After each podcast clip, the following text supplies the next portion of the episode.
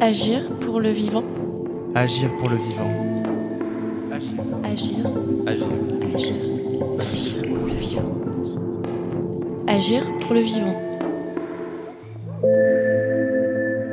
Bienvenue sur la saison 2 de Vivant Vivante, une série de podcasts vibrantes à l'initiative de Agir pour le vivant et So Good. Je suis ravie de vous retrouver pour cette nouvelle saison. Je m'appelle toujours Anaïs Théron et je suis plus que jamais la même vivante passionnée. Cette année encore, j'ai discuté intimement avec des personnalités sur leur rapport au vivant. Des penseurs et des penseuses qui ne formulent pas uniquement des concepts, mais qui aident à vivre, à comprendre, à ressentir et surtout à agir. Des personnalités plurielles qui imaginent de nouvelles manières d'être et de vivre avec les autres, humains et non humains. Plus encore, elles s'engagent tout à leur façon face à l'urgence de la situation. Cette série dessine de nouveaux espoirs pour vous inspirer sur les mille et une façons d'être au monde et pour vous aider à trouver la vôtre. Parce que franchement, qu'on se le dise, qu'est-ce que c'est beau et précieux la vie Et c'est maintenant ou jamais pour la préserver. Dans ce podcast, vous allez entendre Emmanuelle Grunman. Elle est primatologue et naturaliste. Je vous souhaite une bonne écoute. Vivante euh, Une toute petite vivante qui se sent euh, de la taille d'une fourmi par rapport à la nature qui l'entoure et euh, qui a 10 milliards de questions par rapport justement à ces plantes, ces animaux, ces champignons et qu'aura jamais assez d'une vie pour essayer de comprendre ce qui se passe autour d'elle. J'aime bien dire que je suis tombée dedans quand j'étais petite parce que j'ai toujours, aussi loin que je puisse m'en souvenir, j'ai toujours eu euh, les pieds nus dans l'herbe, à regarder les petites bêtes, à regarder les plantes. J'avais dans ma famille, tout le monde était assez proche de la nature. Ma grand-mère, elle adorait les oiseaux, elle adorait les animaux. Mon grand-père aussi, bon, mes parents aussi, bien sûr. Et euh, ils m'ont toujours euh, emmené regarder la nature près de là où j'habitais, en l'occurrence en région parisienne. Et puis après aussi dans Lyon. J'ai toujours été assez, euh, assez sensible en fait à cette nature, euh, passionnée par, euh, par les animaux. Quand je suis arrivée à l'école, au CP, il paraît que quand la maîtresse a demandé ce qu'on voulait faire plus tard, moi j'ai dit ornithologue, ce qui a un peu surpris tout le monde qui voulait être pompier, maîtresse, enfin les, grands classiques. Et, et finalement, j'ai pas trop dévié de, de, de, de ce souhait de quand j'avais 6 ans. Et est-ce que vous pensez que, parce que effectivement, il y a une espèce de contexte familial, social, propice en tout cas à créer cette relation, cette interaction et cette place dans le monde, est-ce que pour autant vous pensez qu'on peut apprendre, même à 30 ans, 40 ans, à développer une autre relation avec le vivant? Déconstruire un peu cette notion d'inné derrière ça J'en suis persuadée. Euh, pour différents, euh, différents projets, différents livres, euh, j'ai pu interroger des personnes de tout horizon et en fait leur, leur sensibilité au vivant n'est pas forcément arrivée à l'enfance de par leur contexte familial. Et ça montre que en fait ça peut arriver à n'importe quel moment et parfois même tard, euh, par le plus grand des hasards. Une promenade en forêt et tout d'un coup, euh, un son particulier, une odeur, une lumière particulière, et c'est comme un déclic et voilà, ça nous emporte. Et, euh, donc, euh, je pense qu'il n'y a, a vraiment pas de barrière. Et ça peut arriver à n'importe quel moment. Ça peut aussi être justement un film ou un livre, une phrase dans un livre qui tout d'un coup nous ouvre des portes qu'on ne soupçonnait pas avant. Donc, euh, tout est possible. Et, et c'est ça qui est merveilleux aussi, c'est qu'il n'y a pas d'âge ça donne quand même une petite lumière dans ce monde qui parfois semble bien sombre. C'est de se dire que, ben oui, en fait, tout est possible. Il suffit juste d'avoir cette petite, ce petit éclat, cette petite étincelle. Et, euh, et, ce que je trouve fabuleux, c'est que euh, aujourd'hui, il y a quand même plein d'opportunités aussi qui permettent de nourrir ou en tout cas d'allumer cette petite flamme. Et c'est ça qui, qui, rend la chose passionnante et qui permet aussi voilà, d'avoir un peu d'optimisme. J'aimerais que vous puissiez nous raconter une expérience qui vous a particulièrement marqué et qu'est-ce que vous avez ressenti à ce moment-là?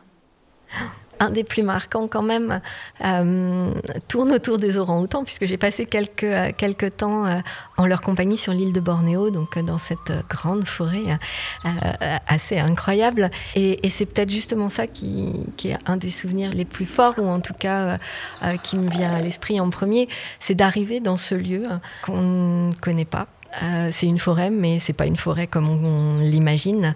Euh, c'est immense, c'est verdoyant, c'est chaud, c'est humide. Et euh, comme dit, j'aime bien cette définition du botaniste Francis Allais qui définit la forêt en disant c'est beaucoup de plantes que l'on voit et plein d'animaux qu'on voit pas. C'est un peu ça. On arrive dans cet endroit où on sent que la vie foisonne, mais elle reste cachée et discrète. En fait, il faut l'apprivoiser. Hein. Euh, et, d'arriver là, on se sent vraiment, ce que je disais tout à l'heure, en fait, on se sent tout petit, petit.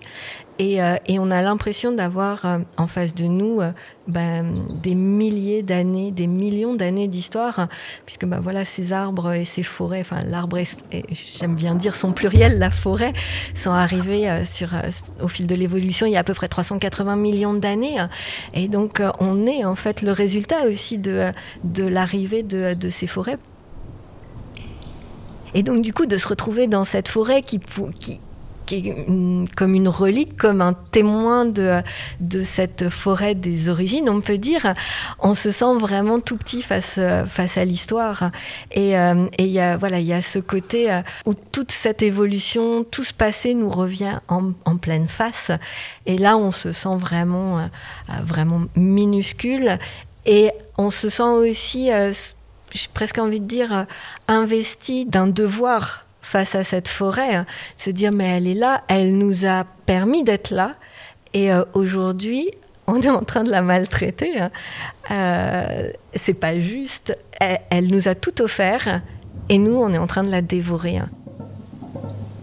Il y a eu quelque part un peu ce, euh, cette espèce de, choc en fait en arrivant dans cette forêt tropicale. Et puis après, évidemment, euh, dans les, euh, dans les souvenirs très marquants, il y a le premier orang-outan que j'ai pu voir, parce que bah voilà, on se retrouve là aussi face à notre propre histoire, face à notre l'histoire de l'humanité, hein. et de voir ces grands singes évoluer et de de voir tous ces comportements euh, bah, qui sont euh, intimement liés aux nôtres, c'est vraiment euh, quelque chose de troublant et, de profondément fascinant. Hein. Tout d'un coup, on se sent à l'intérieur de quelque chose et puis en dehors comme on a voulu le, le, faire croire ou, ou l'ériger en système de pensée pendant des siècles qu'on était supérieur et euh, qu'on était tout en haut de l'échelle des êtres et que la nature était là juste pour nous servir. Et là, tout d'un coup, euh, bah voilà, ce, qui, euh, ce qui apparaît, c'est qu'en fait, on fait partie de cette nature. On en est un maillon et un tout petit maillon quelque part quand on observe tous ces, tous ces primates, qu'ils soient grands singes ou petits singes, ou même les muriens, on sent qu'on est vraiment cousins. Il y a tellement de choses qui sont similaires. Et alors, encore une fois, c'est quelque chose qui a beaucoup choqué. On peut se rappeler euh, cette grande euh, bataille entre euh, Darwin et, ses opposants, l'Église. Et quelque part, ce grand duel entre les deux idées continue. Elle, est toujours présente. Pourtant, moi, je trouve que c'est indéniable. On regarde des grands singes évoluer et on ne peut pas ne pas penser qu'on fait partie de la même famille. On est cousins. Alors après, évidemment, on on n'a pas les mêmes comportements. On peut parler d'intelligence, même si j'aime pas forcément ce mot, parce que il n'y a pas d'animal bête en fait. Tout le monde, et puis même les plantes d'ailleurs, elles sont intelligentes aussi. L'intelligence en fait, c'est une adaptation à son milieu, et euh, tout le monde, enfin toutes les espèces sont adaptées à leur milieu. Celles qui ne le sont pas ou qui ne le sont plus, bah, viennent à disparaître. Par contre, bah, euh, ce qu'on voit, c'est que euh, la plupart de nos comportements qu'on a longtemps érigés comme étant euh, le summum de l'humanité, l'intelligence unique à l'homme, on pourrait en citer plein, mais la fabrication, l'utilisation d'outils, la culture, la socialisation. Voilà, il y en a, il y en a plein, même le langage. Tout ça, bah, toutes ces barrières qu'on a érigées entre eux et nous, s'effritent et tombent au fil des, au fil des découvertes. On depuis les années 60 maintenant, c'est indéniable. On sait que les, les grands singes fabriquent des outils, les utilisent. Ça passe par le marteau et l'enclume pour casser des noix, les cannes à pêche pour attraper des termites, des fourmis. certains chimpanzés se fabriquent aussi des sortes de petites tongs avec des brindilles pour grimper sur les troncs épineux des capoquiers. Enfin, les, les chimpanzés en fabriquent beaucoup. Ils ont tout un kit d'outils, mais après, les orang-outans, par exemple, en fabriquent euh, aussi. Euh, ils fabriquent des sortes de pieds de biche pour ouvrir des gros fruits épineux, euh, des cuillères à miel pour aller chercher, pour aller chercher l'or jaune à l'intérieur des cavités des arbres. Enfin, il y a énormément d'utilisation d'outils. Hein. On a commencé à voir que chaque communauté euh, de, de, grands singes, alors que ce soit chimpanzés. On a beaucoup étudié les chimpanzés, mais aussi les orang-outans, par exemple, euh, et euh, dans une moindre manière les gorilles, qui sont un petit peu, un petit peu moins connus ou en tout cas plus, plus secrets. On s'aperçoit que chaque communauté a des usages différents et euh, ce qui amène les, euh, les, primatologues à parler de culture chez ces espèces, au même titre que nos cultures. Et, euh, on retrouve aussi ces cultures chez d'autres espèces animales, en particulier chez les mammifères marins, que ce soit les orques, les dauphins, les baleines. Les baleines, les dauphins ont des dialectes en fonction des endroits où, ils vivent. Il y, a des choses incroyables dans les techniques de chasse des orques aussi, où là on a de l'enseignement de la femelle à son petit. Donc c'est pas juste un apprentissage par essai-erreur ou, euh, euh, ou un apprentissage fortuit ou, euh, ou par imitation. Non, non, là, la femelle va vraiment guider son petit. On a ça aussi chez, chez le chimpanzé où elle va modeler sa main pour qu'il attrape bien son outil. Et donc là, on est sur de l'enseignement au même titre que on enseigne à nos enfants. Hein. Et donc, bah voilà, encore une, encore une barrière qui tombe. Sur le langage, bah, il y a énormément de recherches qui ont été faites. C'est pareil, on s'aperçoit que oui, ils peuvent pas articuler des sons, mais c'est pas pour autant qu'ils peuvent pas acquérir un langage symbolique. Et en fait, on en est finalement qu'aux prémices de la compréhension de leur système de, communication et de langage, de la même manière chez les oiseaux ou chez les mammifères marins, où ça peut être extrêmement euh, développé. On parle de grammaire chez beaucoup d'oiseaux. Donc voilà, on, s'aperçoit que toutes ces barrières, euh, euh, bah, n'ont pas pas ou plus lieu d'être. Alors après, ça ne veut pas dire qu'on est euh, exactement les mêmes, mais on peut dire qu'on a, euh, si on veut vraiment utiliser le mot intelligence, qu'on a ou des compétences euh, cognitives qui sont les mêmes, mais pas au même degré en fait on a la même base et puis euh, on a euh, voilà des degrés différents dans ces, dans, ces compétences, en sachant par exemple que les grands singes, ils ont une mémoire visuelle, une mémoire photographique, mais dix mille fois plus développée que, euh, que la nôtre. Aujourd'hui, je trouve qu'on a un regard sur les animaux, en particulier sur les animaux, qui est un peu dualiste. À la fois, on a un regard sur le sauvage, sur la dangerosité, sur l'imprévisible, etc. Et d'un côté, parfois, on a un regard un peu fantasmatique, d'une pureté extrême, comme si euh, les animaux pouvaient pas être soumis à des éléments un peu négatifs que les humains sont capables de faire. Finalement, c'est quoi le, regard qu'on doit porter sur les animaux pour être vraiment juste? C'est intéressant parce qu'effectivement, euh, on a cette, cette dualité. Hein. Soit on en a peur, et euh, ça, c'est quelque chose d'assez fréquent. On a peur de ce qu'on ne connaît pas. Donc, on a peur de la forêt, on a peur du loup, on a peur de, de tous ces animaux, des araignées, ça c'est le grand classique. Euh, alors que la plupart, si on commence à les observer, elles sont juste fascinantes. Euh, voilà, on a peur des animaux, peur de la nature en général, parce qu'on la connaît pas hein, et où, on la connaît mal.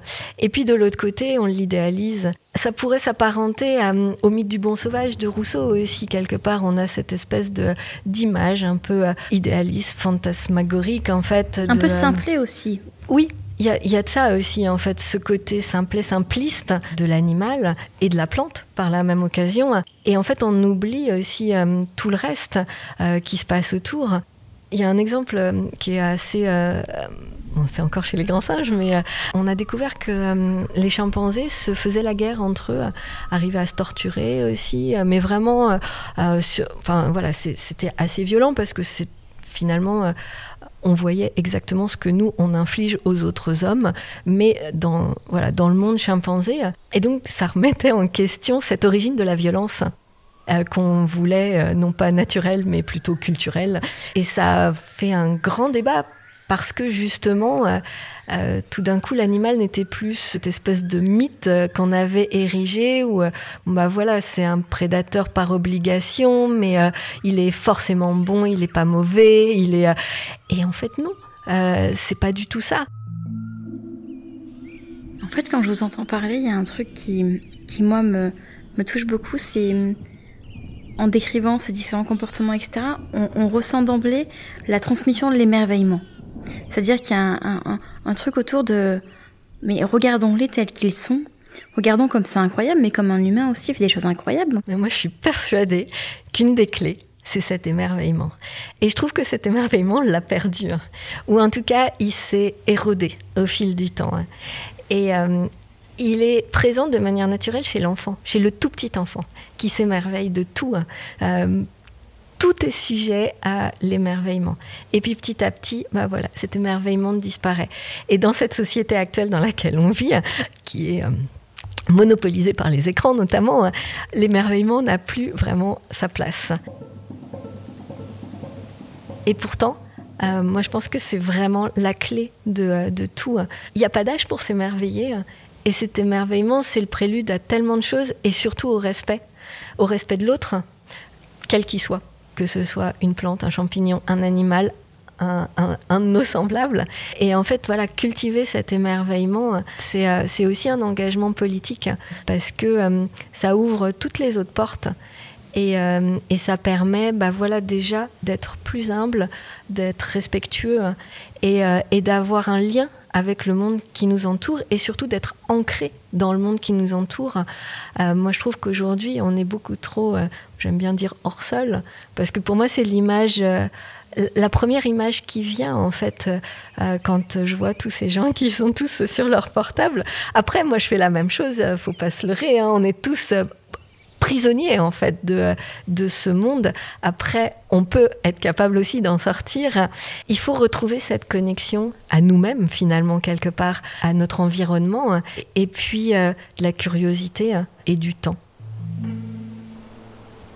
S'asseoir quelque part et puis laisser, euh, laisser le monde venir à nous et arrêter de courir après. Moi, ce que j'aime bien parfois faire et aussi faire avec ma fille, quand on va se promener, c'est de lui dire bah, maintenant on s'assoit, tu fermes les yeux et t'écoutes et tu respires et tu sens. Et essayer de, euh, d'oblitérer un sens qui est devenu omniprésent, parce que bah, les écrans c'est la vue et on est piloté par, euh, par ça, et d'essayer de, euh, de, cacher cette vue et de se laisser transporter par, par les odeurs, par les sons et aussi par le toucher quand on peut. Euh, et, là, il y a voilà, il y a aussi une autre connexion qui se fait au monde qui nous entoure et, euh, aussi une forme d'émerveillement. Et après, finalement, quand on ouvre les yeux, ben, on regarde le monde différemment et on voit des choses qu'on ne voyait plus. Hein. J'avais eu euh, l'idée de, quand j'avais commencé mon travail de thèse sur les orangs-outans, des idées un peu farfelues parfois, je m'étais dit, bon, eh bien, je vais étudier les nids des orangs-outans parce que bah, ça n'a pas trop euh, été fait. Et euh, donc, bah, tous les grands singes, les chimpanzés, euh, les, les orang-outans, les bonobos, les gorilles se fabriquent des nids tous les soirs pour dormir. Alors, les gorilles, ils sont un peu lourds, donc ils le font par terre.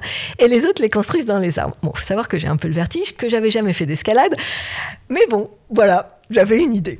Donc, euh, je suis allée euh, au vieux campeur et j'ai demandé bon, bah, maintenant, il faut que je rentre dans les arbres, comment on fait? Donc, euh, voilà, je suis arrivée à Bornéo avec tout mon attirail.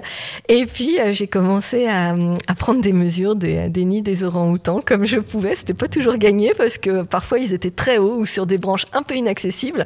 J'ai commencé à me dire que mon idée était pas tout à fait. voilà. et puis, un jour, bah, voilà, en, en, voulant mesurer un nid qui venait d'être fait, je grimpe dans l'arbre tout se passe bien. En plus, le nid était accessible, il était super beau. Donc, euh, je prends mes petites mesures, mes petits relevés, mes petits échantillons. Et puis, euh, j'étais pas très loin du, euh, du, campement, en pleine forêt. Donc, l'assistant indonésien avec qui je travaillais, je sais pas, il avait dû oublier quelque chose, donc il, s'est éloigné. Et, tout d'un coup, je me c'est bizarre, il y a quand même une drôle de présence. Et je regarde en dessous. Bon, il faut savoir que voilà, j'étais au sommet d'un petit arbre. C'était pas un arbre grand comme il peut y avoir en forêt tropicale. C'était un plus petit. Hein. Et donc j'étais presque au sommet. Hein. Et puis je regarde en dessous et là je me dis ah mais oui en effet un orang-outan commençait à grimper à l'arbre et euh, je le connaissais plutôt bien. C'était une femelle qui s'appelle Maya et parce que pour la petite histoire, en fait, moi, je travaillais sur des orang-outans qui étaient euh, des rescapés du, euh, du braconnage, du trafic, et qui avaient été réintroduits en forêt. Et donc, mon travail, c'était aussi de voir comment ils se réacclimataient à la vie en forêt. donc, du coup, de voir comment ils construisaient leur nid, est-ce qu'ils étaient fonctionnels, etc. Comment ils faisaient leur choix de végétaux. Et, et cette femelle était assez habituée aux humains et, et elle venait régulièrement au campement, notamment chipper de la nourriture ou des vêtements ou d'autres choses. Et donc, je la vois arriver, puis je commence à me dire, bon, bah, moi, je suis suspendue à mon truc, là, à ma branche, qu'est-ce que je fais? Et puis, bah, évidemment, il n'y avait plus personne en dessous. Et euh, donc, bah, elle arrivait à ma hauteur. Et puis, comme pour me signifier que euh, bah, j'empiétais un petit peu sur son territoire, ce en quoi elle n'avait pas du tout tort, elle m'a lancé une grande gifle. Et alors, quand on sait qu'un orang-outan a une main qui est euh, à peu près deux fois plus longue que la nôtre, puis surtout bien plus puissante, ah, ça fait un drôle d'effet. Bon, elle n'y a pas non plus été franco. Hein. Je pense que c'était juste un petit avertissement, histoire de dire, bon, maintenant, hein, toi, euh, tu vas redescendre dardard, tu vas retourner là d'où tu viens et tu vas me laisser tranquille dans mon arbre. Donc après, bah voilà, heureusement l'assistant indonésien est arrivé, puis euh, bon, il avait, voilà, elle, elle avait un peu euh, la trouille de lui, donc j'ai pu redescendre tranquillou de, de mon arbre, mais j'ai retenu la leçon. Ben oui, on est juste des invités dans cette forêt. Euh, et, voilà, il faut savoir respecter les autres qui euh, nous accueillent. Puis il y a un truc qui est super intéressant, c'est que vous avez parlé de territoire. Justement, cette idée aussi de c'est un lieu de vie, c'est leur lieu d'habitation, c'est leur maison. Comment est-ce qu'on peut expliquer que protéger les forêts, c'est protéger de fait les animaux et les humains aussi d'ailleurs? Ça, c'est quelque chose qui me tient vraiment à cœur et en particulier aussi sur le volet humain parce que euh, on oublie trop souvent que euh, il y a encore énormément de gens qui vivent dans la forêt, mais qui dépendent aussi de la forêt. Euh, si on veut donner quelques chiffres, je crois que c'est 350 millions de personnes qui vivent encore à l'intérieur des forêts et quelles qu'elles soient, pas uniquement les forêts tropicales, c'est aussi les forêts boréales, certaines forêts tempérées aussi et jusqu'à 2 milliards de personnes qui dépendent des ressources que leur offre la forêt, de près ou de loin. Donc euh, c'est énorme. Et effectivement, protéger la forêt, c'est pas uniquement euh, une lubie euh, de quelques scientifiques ou voilà. Non, non, il y a des vrais enjeux derrière. C'est effectivement protéger aussi bah, toutes les communautés animales, végétales, tous les champignons aussi qui, qui vivent à l'intérieur de ces forêts, parce que c'est les forêts, ce sont des édifices extrêmement complexe qui tisse euh, moult relations les uns avec les autres. Justement, pour revenir euh, au botaniste Francis Allais, euh, lui dit que c'est le milieu le plus complexe qu'il existe sur, sur la planète et on, découvre des nouvelles choses régulièrement. Donc voilà, protéger ces forêts, c'est aussi protéger cette complexité et cette complexité d'où nous venons. Hein. Voilà, c'est aussi permettre aux hommes de continuer à vivre de cette forêt comme nous, on l'a fait depuis, euh, depuis l'aube de, de l'humanité. La forêt, elle nous a offert un refuge, des matériaux de construction, des plantes médicinales, de la nourriture on a toujours eu un lien très fort avec les arbres et la forêt, même encore aujourd'hui. La forêt, c'est aussi le lieu de tous nos mythes, euh, nos contes, euh, nos, peurs, de tous nos rêves. Euh, c'est dans les forêts qu'on trouve les fées, les sorcières. Si on va dans certaines mythologies, je pense à la mythologie nordique, on a cet arbre-monde, Yggdrasil. enfin voilà, la forêt et l'arbre sont vraiment au cœur de notre vie. Donc les protéger, c'est aussi, euh, bah voilà, c'est aussi protéger tout cet héritage de l'humanité. Et puis au-delà de ça, après, si on en vient à des considérations plus euh, écologiques, la forêt et les arbres euh, bah, sont aussi des climatiseurs de, notre planète, au même titre que, que les océans, ils dépolluent l'air, les forêts fabriquent les nuages, c'est des grandes usines à nuages, donc la pluie, c'est eux qui, qui nourrissent ces nuages. Alors pas uniquement, mais en grande partie. Les océans aussi jouent un très grand rôle. Euh, donc ces forêts, elles sont euh, essentielles à toute la vie au sens large euh, sur, sur la planète. Les protéger, c'est pas anecdotique, c'est euh, c'est quelque part aussi notre assurance vie et on est en train de tout saboter hein, pour euh, le profit en fait. On rase les forêts bah, pour le bois, pour l'exploitation des sous-sols, on y installe des plantations euh, de soja, d'huile de palme, enfin de palmier à huile, de, de, de ce qu'on appelle les fast-food pour faire du carton et d'autres choses. Et, et on est en train de perdre à la fois toute cette biodiversité, toute tout cet héritage et on est en train de perdre aussi notre climatiseur.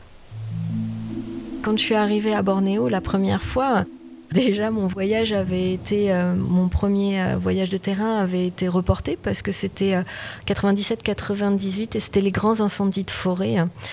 donc du coup, bah, déjà, voilà, on est plongé dans le cœur du sujet. Et puis, pour, euh, pour la translocation d'un orang-outan euh, qui avait été capturé dans une plantation euh, de palmiers à huile et du coup qui avait été récupéré par le centre de, de sauvegarde des orang-outans. Le centre l'a relâché en plein milieu de, la forêt et du coup ça a valu un, voyage en hélicoptère au-dessus de, cette forêt.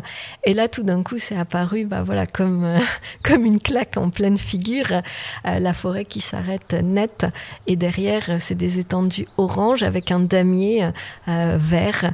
Euh, alors c'est vrai que c'est vert, mais euh, c'est tout aligné. Et puis voilà, ça fait un croisillon et ce sont tous ces palmiers à huile qui s'étendent à perte de vue. Et c'est des images que j'ai pu voir après au fil de mes reportages en Amérique du Sud, que j'ai pu voir aussi en Afrique. Mais après, bah voilà, là, on est encore sur, euh, sur la zone tropicale, donc on est encore sur du lointain. Euh, c'est vrai que pour beaucoup de gens, euh, ça paraît, voilà, c'est loin, ça nous concerne qu'à moitié. mais en fait, pas vraiment, parce que cette maltraitance, je peux dire, de, de, la forêt, elle est partout, elle est même chez nous. moi, j'habite pas loin du Morvan. Il y a pas mal de débats autour de l'exploitation des forêts du Morvan et des grandes plantations de, de Douglas et autres dans, cette forêt. Donc là, on est vraiment tout proche. Il y a aussi euh, beaucoup de choses qui, euh, se passent autour euh, d'une des dernières grandes forêts on peut dire une forêt sauvage en Europe de l'Est, qui est la forêt de Bielowieża euh, en Pologne. Et ça, c'est à nos portes. Et c'est euh, une forêt qui est le témoin de ce que euh, la forêt était il y a des milliers d'années sur toute l'Europe. Et elle est elle aussi mise à mal. Donc là, on est juste à côté. et en fait, on s'aperçoit que bah, les forêts, elles sont dans le même état partout. Surtout, nous, on a une vision tronquée aussi de, la forêt parce qu'on associe forêt et plantation d'arbres au final, euh, et forêt exploitée, ce qui n'est pas du tout la même chose qu'une forêt sauvage. Et il faut déconstruire en fait cette image de la forêt qu'on a euh, pour justement retrouver ce qu'est une vraie forêt où euh, il n'y a pas cette entretien euh, de la part des humains. Et, euh, là, par contre, euh, on s'aperçoit que des forêts sauvages, il y en a plus beaucoup. Hein. Et pourtant, ces forêts sont essentielles justement à ce vaste édifice qui est cette biodiversité au sens large. Et en plus, ça devient un objet politique, la forêt, parce que si on regarde quand même ce qui se passe majoritairement au niveau de la déforestation, notamment par rapport à l'huile de palme, etc., c'est souvent dans des pays dits du Sud, pour de la consommation des pays dits du Nord. Donc il y a quand même aussi un élément d'interconnexion, même si la distance est, loin. Est-ce que là, il n'y a pas un élément aussi euh, politique qui se joue un peu autour d'une espèce de néocolonialisme? Tout à fait, c'est ce que j'allais dire. Bah, de toute façon, tout a commencé avec le colonialisme où on s'est approprié euh, euh, des zones, euh, notamment dans les tropiques, et on a commencé à les exploiter. on peut parler du, Congo belge et de l'exploitation du caoutchouc, par exemple, et voilà des, tristes souvenirs de, cette époque. Et aujourd'hui, on est dans un néocolonialisme économique, en fait, où on continue à puiser inexorablement dans ces, forêts.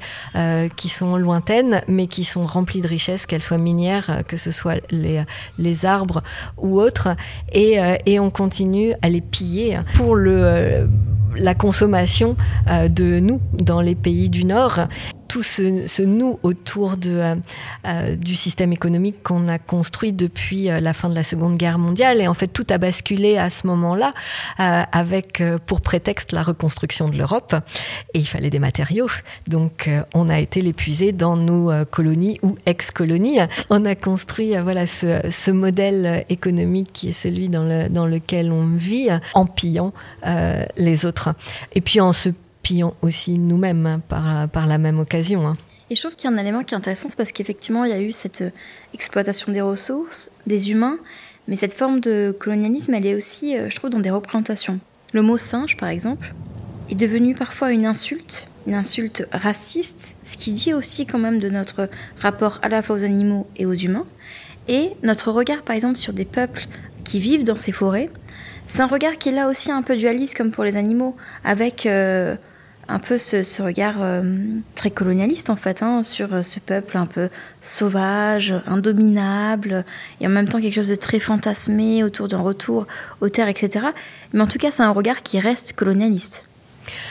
Complètement, et là où c'est assez, euh, assez troublant, c'est que ce regard émane non seulement de nous, blancs, sur eux, mais aussi à l'intérieur même de leur propre pays. J'ai euh, pu travailler avec euh, les Baka au Cameroun, qui sont un peuple euh, pygmé de chasseurs-cueilleurs, et, finalement les plus méprisants sont leurs voisins qui sont eux sédentaires et, qui les regardent véritablement comme des animaux, qui les privent de leurs droits.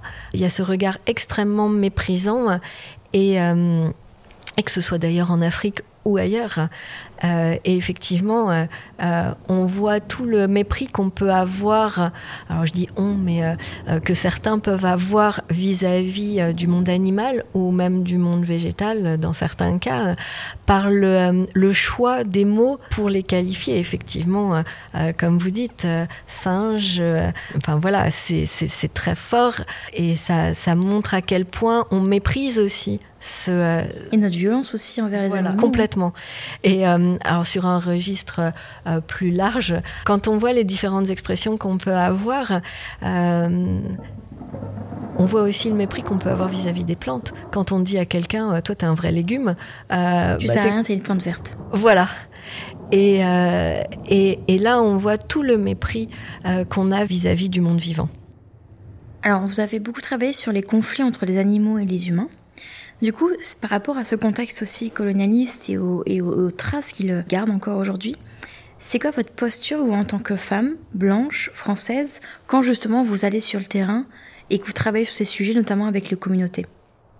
Bah, au début, c'était difficile parce que, euh, bah voilà, je suis, euh, je suis surtout blanche et euh, je voulais pas arriver en étant celle qui donne des conseils ou celle qui sait ou et j'ai toujours voulu rester juste à l'écoute et rien dire finalement, d'être finalement un réceptacle de témoignages. Et quand quand j'ai travaillé notamment avec les Baka au Cameroun, c'était vraiment pour moi c'est un des voyages qui m'a le plus marqué par le désespoir en fait euh, transmis par euh, par cette communauté euh, qui me disait ne pas avoir de, de voix au chapitre qui était en train de perdre son âme son identité parce que les grands noirs comme ils les appellent sédentaires étaient en train de les sortir complètement de leur forêt. Leur forêt, c'est leur, c'est leur vie, c'est leur âme. C'est là où, où vivent leur, leurs, les âmes de leurs ancêtres, où ils ont tout, toute leur, euh, toute leur histoire, leur cosmologie. C'est là où ils vont puiser leurs plantes médicinales, leurs ressources. C'est là où ils vivent, en fait. Et euh, il nous disait, cette forêt, euh, pour eux, ils l'appellent la bélée, c'est notre âme, c'est notre vie, sans elle, on n'existe plus. Et personne nous écoute, parce qu'à l'inverse de certains peuples, notamment en Amérique latine, qui a quand même des porte-paroles euh, qui ont su se faire entendre au-delà de leurs frontières, eux, euh, sont complètement démunis et euh, complètement isolés. Et on a su les isoler aussi. Hein. Et c'était vraiment euh, très touchant d'avoir ces témoignages et presque la plus belle des récompenses euh, par rapport à justement ces questions que j'avais vis-à-vis de, euh, de ma venue, de ma posture, c'est de les entendre dire, mais voilà, nous on a besoin que quelqu'un transmette notre parole et, et la partage parce que on n'a personne et on n'arrive pas à parler de ce qu'on vit de nos craintes pour nos enfants, de notre âme, de notre culture qui est en train de se dissoudre complètement dans la mondialisation et dans euh, euh, voilà dans ce qu'on nous impose. Et j'ai toujours euh, essayé d'avoir cette posture. Alors avec les animaux, on est un peu obligé parce que si on se rend pas invisible, bah les, les animaux fuient. J'ai toujours essayé d'être le plus invisible possible, d'être juste là pour recueillir quelque chose si les personnes le voulaient bien. Ce qui est intéressant, c'est qu'en fait, du coup, on voit bien toute la notion de politique derrière, autour de la représentativité, du porte-parole, du fait d'avoir une voix politique audible, entendue et entendable par euh, les responsables politiques, etc. Vous, du coup, aujourd'hui, quelle forme y prend votre engagement vis-à-vis des sujets du vivant, de votre parcours et de la situation actuelle? Aujourd'hui, ce que j'essaye, je dis bien j'essaye de faire, c'est justement, on revient à cet émerveillement. C'est d'essayer, en particulier auprès des enfants, mais pas uniquement, de rallumer cette petite étincelle, ou en tout cas de l'entretenir quand elle est déjà là, parce que dans plein de cas, elle est déjà là, de nourrir cet émerveillement en racontant des histoires pendant longtemps, bah, j'ai travaillé sur la déforestation, sur, euh, le palmier à huile, et euh, bah, le constat est quand même assez catastrophique. Et je pense qu'on est baigné aussi de mauvaises nouvelles. Et, euh, je pense qu'on a aussi besoin d'entendre des belles choses. Pour renouer avec ce vivant, bah, je pense que c'est pas des mauvaises nouvelles qu'il nous faut. Hein. Alors, on est tous, je pense, de près ou de loin conscients qu'il se passe quelque chose et que le monde tourne pas très rond. Maintenant, je crois qu'on a besoin surtout d'établir un lien avec le vivant. Et ce lien, pour moi, il passe vraiment par cet émerveillement, par cette curiosité. Et voilà, si, si je peux apporter une toute petite pierre à cet édifice, c'est d'essayer de rallumer ou d'entretenir cet émerveillement. Plein de fois, auprès des gens que j'ai pu côtoyer, j'ai entendu cette phrase, on ne protège que ce qu'on aime ou que ce qu'on connaît. Et je pense que ça veut tout dire. On, on connaît mal le vivant qui nous entoure. Là, on parle beaucoup de choses qui sont très éloignées, mais il suffit souvent d'ouvrir sa porte ou sa fenêtre et on est en présence du vivant. Et on peut s'émerveiller de plein de choses qui se passent, mais là, juste devant nos yeux. Et on a besoin de, se reconnecter avec ce qui se passe aussi là, chez nous. Il y a plein d'espèces qui sont tout aussi merveilleuses que celles qui vivent à 10 000 km de chez nous et qui sont elles aussi parfois menacé, malmené hein, et surtout mal aimé. Hein. Mal regardé. Et mal regardé, exactement. Et, euh, et voilà, si je peux essayer euh, d'apporter, ou en tout cas d'initier ou de, de donner envie aux gens de regarder à nouveau, hein. et pas uniquement de regarder, mais aussi d'écouter, de sentir, de toucher la nature qui nous entoure. Bah voilà, je me dis que j'aurais peut-être euh, voilà apporté ma toute petite pierre à ce, à ce, ce, ce chemin. Il y a un truc qui est super fort, c'est cette, euh, ce rapport à la positivité, au fait qu'il faut quand même garder des éléments positifs pour embarquer et pour engager. Comment est-ce que vous, personnellement, je pense notamment à votre travaux de recherche où vous avez travaillé sur le braconnage, donc là il y a quand même un lien direct aussi avec euh, des humains qui du coup enlèvent ces bébés euh, aux mères et aux parents. Comment est-ce qu'en fait vous faites pour garder la foi en l'humain malgré cette vision-là aussi de l'humain? Il y a des hauts et des bas, je vous avoue. il y a des jours avec et des jours sans. Euh, globalement, euh, j'ai pas trop la foi euh, de manière générale, mais parce que on est face à un, rouleau compresseur. Et euh, parfois, quand on se dit que c'est tellement énorme cette mondialisation, parce qu'il faut la nommer, elle écrase tout sur son passage et quoi qu'on fasse, elle continuera à écraser, même s'il y a des jolies initiatives et des choses qui bougent. Mais elle est quand même bien installée. Et pour l'instant, je vois malheureusement pas de réelle euh, porte de sortie. Hein. Donc ça, c'est mon constat plutôt assez négatif.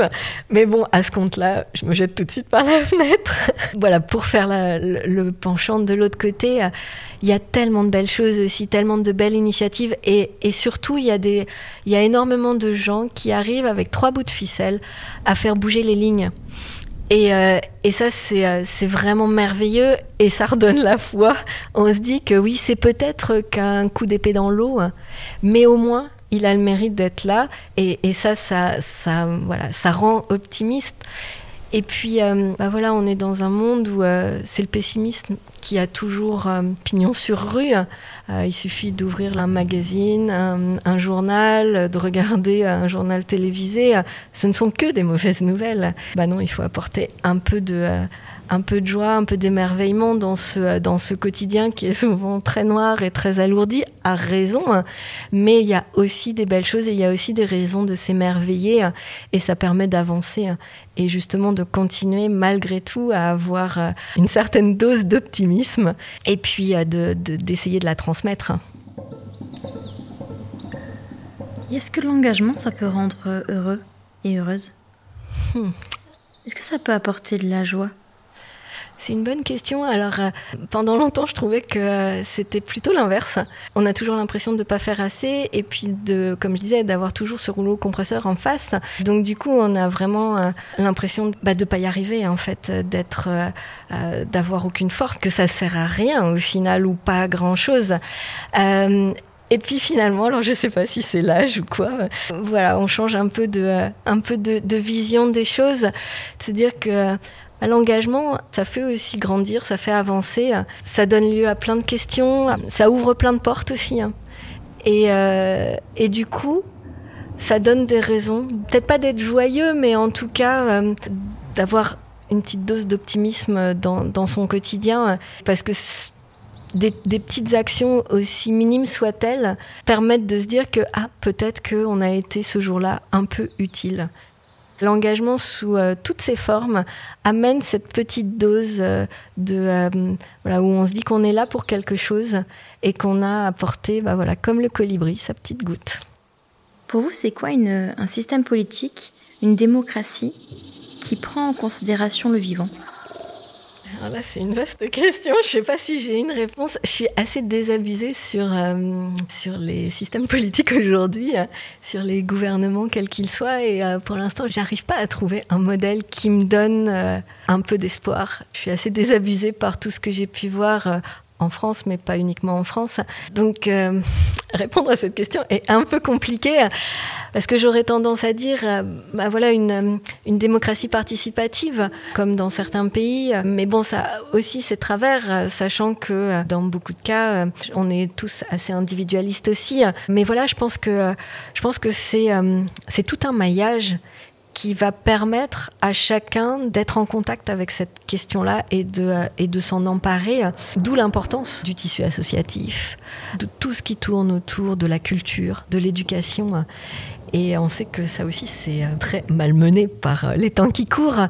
Mais pour moi, c'est des piliers essentiels pour justement pallier aux incompétences de l'État, quel qu'il soit et euh, partout dans le monde. C'est ces piliers-là qui sont les garants hein, autour du vivant et qui permettent aussi justement d'apporter la voix de ceux qu'on n'entend pas ou trop peu. Hein. Maintenant, on fait quoi? J'ai envie de dire, on ouvre sa fenêtre et on regarde dehors ce qui se passe. on essaye de trouver des choses pour s'émerveiller. Moi, je sais que voilà, on peut s'émerveiller en étant juste. C'est presque un exercice de méditation, de, de s'asseoir devant un arbre ou par terre dans l'herbe et de regarder ce qui se passe. Et moi, j'ai envie de dire voilà, faites ça. Ouvrez votre porte, ouvrez votre fenêtre et prenez cinq minutes, juste cinq minutes, pour regarder le vivant qui vous entoure.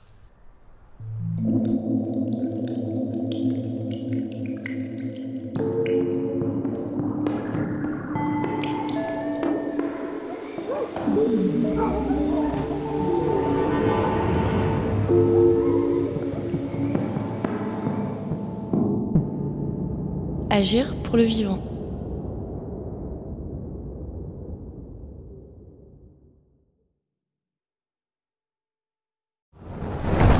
On peut faire tellement plus. Peut-être sauver ce monde. So Good Radio. 10 minutes, 10 minutes pour sauver, sauver le, monde. 10 minutes pour sauver le monde.